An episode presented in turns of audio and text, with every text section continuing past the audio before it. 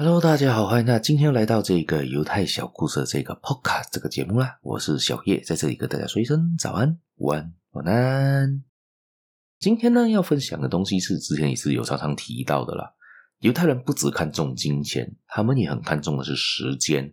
他们甚至认为时间比金钱还要重要。为什么呢？他们有三个观点。这我们就来分析，今天来谈谈这三个观点，不知道大家同意不同意了哈？第一呢，金钱可以储蓄，时间不能储蓄，这是很明显的嘛。大家赚一块钱，你可以存一块钱；赚十块，你可能可以存两块；赚一百块，你可以存个二十块。你可以存得到钱，钱就会越存越多。但是时间浪费了呢，它就是浪费了，因为时间是个无形、无色、无味的东西，甚至看也看不到，只是在人的感觉上有在移动中，所以常常的时间一去不复回啊，这是大家都知道的道理嘛。你浪费了一分钟，你就浪费了六十秒，也是一样的道理。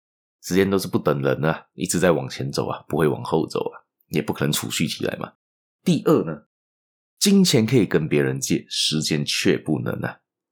你没有钱的时候，你可以跟朋友借钱。你要投资的话，你可以找银行借钱、融资等等等等的等等方法，但是时间还是不能借啊！你过去了就是过去了。第三点呢，你自己有多少金钱你是知道的，你可以看你的银行账簿，但是时间你是不知道的。你呃，不是说完全不知道啦，你不能够知道你人生寿命还剩多少年，没有人知道你是会在下一秒去世没有，还是明天，还是十年后，还是五十年后，没有人知道，但是。你可以知道的东西，时间上的东西，你唯一可以知道只有 deadline。你知道你的交工日期是几时，那个是不会改哈。你唯一可以知道时间，你就是知道那一个罢了。这样子的话呢，但是金钱你只要翻一翻你的银行账簿，翻一翻你的所有的资金户口，你就可以知道你还有多少钱嘛。这个算得到，但是时间是真的算不到的。你可能没有办法预测你会不会走在街上，突然间就发生一个大意外呢？没有人知道。但是金钱你可以永远知道，所以金钱。不比时间重要，你可以用时间来换取金钱，但是他们更加希望可以用金钱换取时间啊。如果你可以用时间，可以用金钱买更多的时间的话呢，当然你时间就多了，你就可以用更多的做更多的东西。这个是我之前的东西有提过了，好像是在《管我怎样活》的节目有提过，很早之前有提过，就是说到呢，其实大家可以用金钱换取时间，就好像说呢，你手上有一笔钱，但是你想要做一些某些事情，好像。